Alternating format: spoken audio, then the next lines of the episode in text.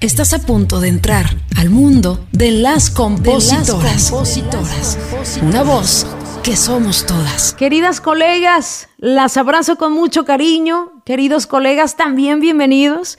Y todo aquel que quiera aprender más acerca de esta carrera maravillosa que es la composición, que quiere saber más del negocio, ¿no? Que es tan importante tener educación. Y yo comparto con todo mi amor, con todo mi cariño, mi experiencia, para que tú tengas más herramientas, para que no la cagues como yo cuando iniciaba. Eh, es importante hacerlo, ayudar de alguna manera y compartir ese conocimiento de forma desinteresada. Por eso hice este espacio para estar cerca de ustedes, para ayudarlos. Ojalá sea eh, de esa manera, ojalá esta información te sirva en tu carrera. Eh, te mando un abrazo y, deseo que, tengas la resistencia porque sé que vas a llegar a ese gran éxito que, que, te mereces por medio de tus canciones. Hoy quiero hablar acerca de las editoras porque hay muchas dudas, muchas preguntas al respecto. Empezaré a definir ¿no? qué es una editora. Para mí la editora y el compositor es un matrimonio. Tienen que ir de la mano todo el tiempo la responsabilidad que tiene una editora es tan importante que de ella depende el que tú recibas tus regalías eh, en la forma, en la cantidad que merecen tus canciones. Por ello es tan importante esta, este aspecto de, de las editoras, ¿no? De forma sencilla diré que una editora musical se encarga de explotar comercialmente tus canciones, ¿no? Esa actividad que genera regalías. Por ejemplo, recolectar regalías mecánicas, de ejecución pública, otorgar licencias, ¿no?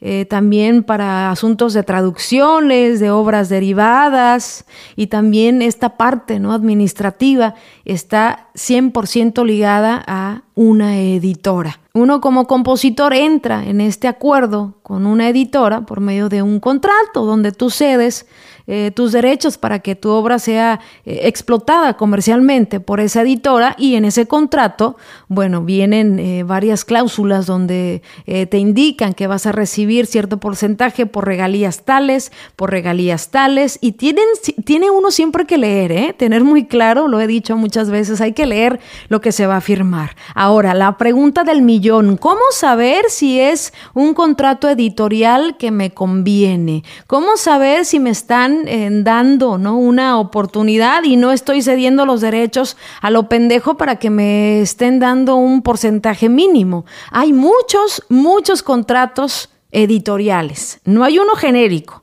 Es mentira de eso de que firma es genérico, es como todos, todos firman lo mismo. No es verdad. Yo he firmado más de 10, 15, 20 diferentes contratos editoriales con diferente porcentaje. Ya tiene mucho que ver el recorrido del compositor, lo que él quiera para sus canciones, estos porcentajes. Yo he firmado contratos editoriales donde yo me quedo con el 70 editorial y la editora el 30. También he firmado con, yo me quedo con el 70 y la editora el 25. También he firmado y más en el regional, que es un contrato que existe mucho, donde el compositor se queda con el 50 y la editora con el 50. Pero este tipo de contrato 50 y 50 yo lo he firmado cuando la canción tiene un plan digital, un plan eh, de promoción. ¿Por qué? Porque ahí creo que las dos partes es ganar y ganar.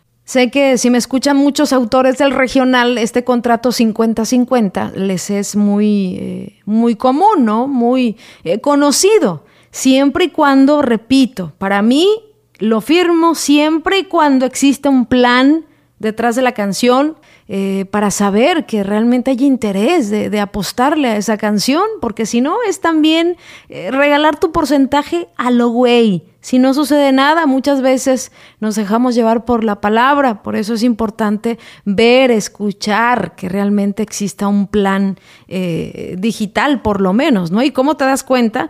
Porque no andan con lanzamientos de dos semanas antes, o sea, se programa con anterioridad. Si a usted le dice, no, tengo, tengo un, un paquete bien chingón para promover la rola y la rola va a salir la siguiente semana, le están mintiendo, porque hay un proceso, hay un procedimiento para tener un plan digital, radio, prensa, eh, promoción. Hay un plan, por lo menos uno hasta dos meses antes del lanzamiento. Ojo con eso. Ahora, las malas prácticas, los focos rojos. Hay editoras y me he enterado que más del regional que ofrecen menos del 50. Eso para mí ya es una mala práctica. No puede ser que una editora se quiera quedar con el 70 y le dé, le dé al autor el 30%, a un solo autor.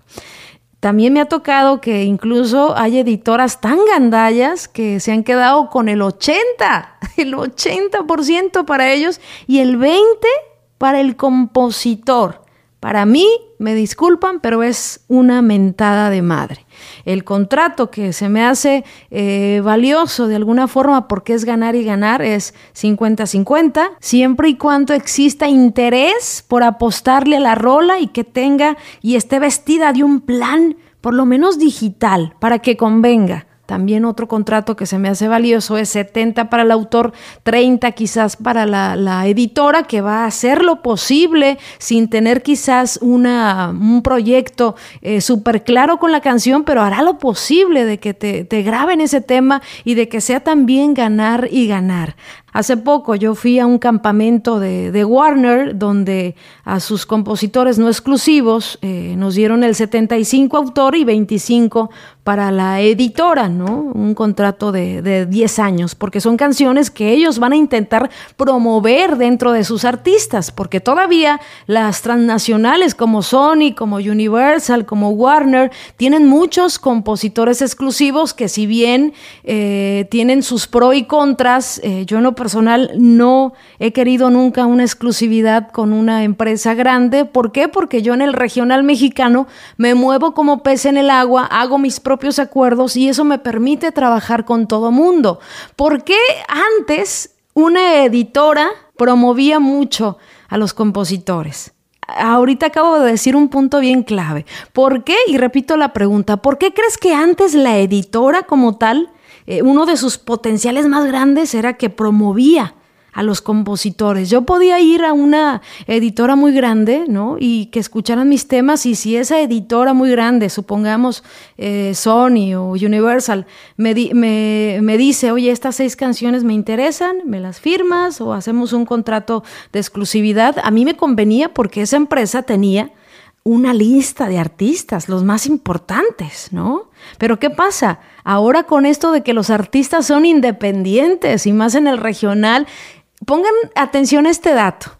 Los artistas independientes, específicamente del regional, esa gama de sellos independientes son ahora más importantes que las mismas transnacionales. Generan más streaming que las mismas grandes disqueras que hace años tenían todo el control. ¿A qué voy con esto? A que el compositor debe promover sus temas él mismo, independientemente si tiene una exclusividad con una editora y que la editora le eche la mano con canalizar ciertos temas, hay muchos artistas independientes y hay que llegarle a las oficinas de esos artistas independientes porque cada uno tiene su propia editora. Por un lado me van a decir, oye Vidrio, qué chingón, hay más editoras, hay más artistas independientes, eh, aún las transnacionales como Warner, como Universal, como Sony, controlan, controlan un catálogo muy cabrón en la parte editorial, ¿no?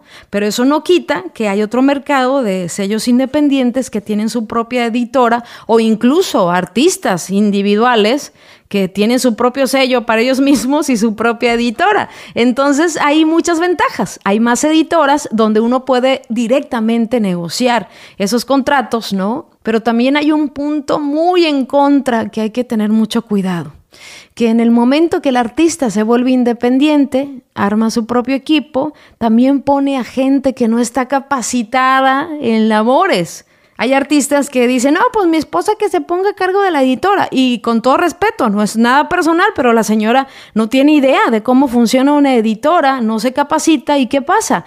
Los que más sufren somos los compositores. ¿Por qué? Porque firmamos con editoras independientes que no están haciendo su chamba. Así es que mucho cuidado con qué editora vas a firmar. Hay artistas incluso muy importantes que tienen su propia editora, pero no la saben trabajar. Y deja de eso, como ellos tienen sus shows y, y ahí pues se sobreviven, ¿no? Como que dicen, ah, pues la parte editorial pues es un, unos centavitos, ¿verdad? No me importan. Es decir, no, no recolectan ni lo de ellos, mucho menos lo de los compositores, ¿no? Hay que tener mucho cuidado, hay que preguntar antes de firmar, oye, ¿quién es la persona eh, que administra la editora? Esa es palabra y pregunta clave. Cuando usted va a firmar un contrato editorial, ¿no? Supongamos que le graba una bandita que es independiente y le mandan su contrato editorial, porque un contrato editorial lo puede ser cualquiera. Pero la pregunta es, oye, ¿quién administra tu editora? ¿Con quién me voy a dirigir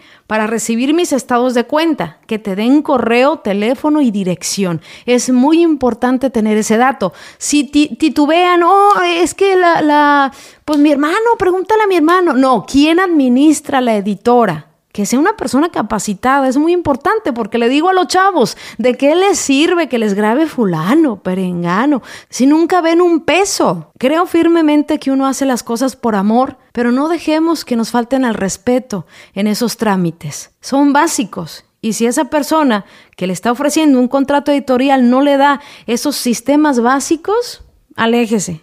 foco rojo. No va a haber lana. Casi, casi el foquito le va a decir, te la vas a pelar con la lana, ni un centavo vas a ver en toda tu vida. Ah, pero te grabó la bandota fulana que ganó un Grammy. ¿De qué le sirve? ¿De qué le sirve a usted eso? Le puede abrir puertas, ¿no? No hay que demeritar, una grabación es importante. Pero ¿no sentiría más bonito usted que diga, ah, mira, me llegó este cheque ¿no? De tal canción, voy a invitar a mis hijos, a mi mamá a comer, voy a empezar a ahorrar para una casita. ¿No sentiría más bonito que fuera remunerado de, de forma legal su trabajo, de forma honesta y de forma justa? Porque no le están haciendo el favor a usted, ¿eh? Al firmarle una canción. Los artistas se hacen por buenas canciones. Es más, usted, nosotros los compositores, si, fuéramos realmente eh, menos eh, alma, ¿no? Eh, estaríamos unidos más y a toda esa bola de editoras que no pagan y que hacen y abren editoras a lo güey, ya les hubiera caído la ley. ¿Por qué? Porque están incumpliendo contratos. Entonces, a lo que voy para resumir. Si usted ve un contrato editorial, pregunta clave. ¿Quién administra la editora? ¿Con quién me voy a dirigir? Y algo que no haría yo, que hice al inicio de mi carrera por la emoción, es eh, hacer contratos de palabra con una editora. No lo hagan, por favor. Si no tienen un papel, por lo menos digital, un contrato donde usted le está cediendo eh, los derechos de una canción a una editora para su explotación comercial, si no tienen ese contrato, olvídense, no van a ver ni un centavo. ¿Por qué traigo este tema? Porque yo al principio, muy al principio, uno de los primeros grupos que me grabó, que no era tan popular, pero tenía, eh, arrancaba muy bien, estoy hablando del 2005 por ahí, era un duranguense de hecho, me llama su manager y me dice, oye, te vamos a grabar tal canción en el disco, antes se vendían discos, ya suena raro, ¿no? Raro, ¿no? En el disco, ahora es puro sencillo. Bueno, va a estar en el disco y, nada, eh, tenemos nosotros una editora, ¿no? Se llama Lolita Music, por ejemplo. Ah, no, eh, está bien. Pues uno sin saber, ah, déjala, está bien. No, no, no hay bronca, ¿no? Yo ya pensando en, voy a decirle a mi mamá que me va a grabar fulano, que, que voy a tener, va a aparecer mi nombre en el disco, ¿no? Yo ya estaba imaginando irme a comprar a esas tiendas que antes había en California. ¿Cómo, se llamaban? Que vendían discos físicos ritmo latino, no sé, ya me estaba imaginando ir a comprar mi disco y ver mi nombre abajito, Erika Vidrio, y me olvidé por completo de la parte editorial, que la pongan donde quiera, ¿no? Pues resulta que ese disco, se fue como la espuma, tuvo récords de ventas. ¿Y qué creen, amigos míos? ¿Qué creen?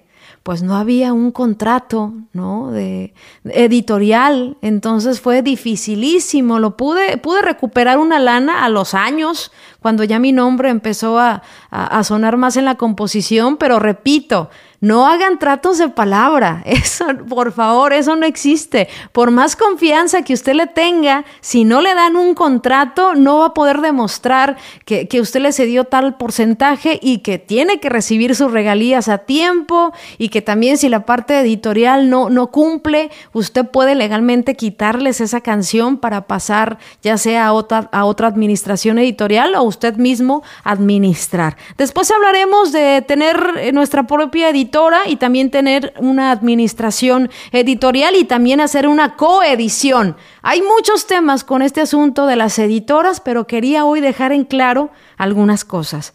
Número uno, la función de una editora y la importancia que tiene. Somos un matrimonio, compositor-editora.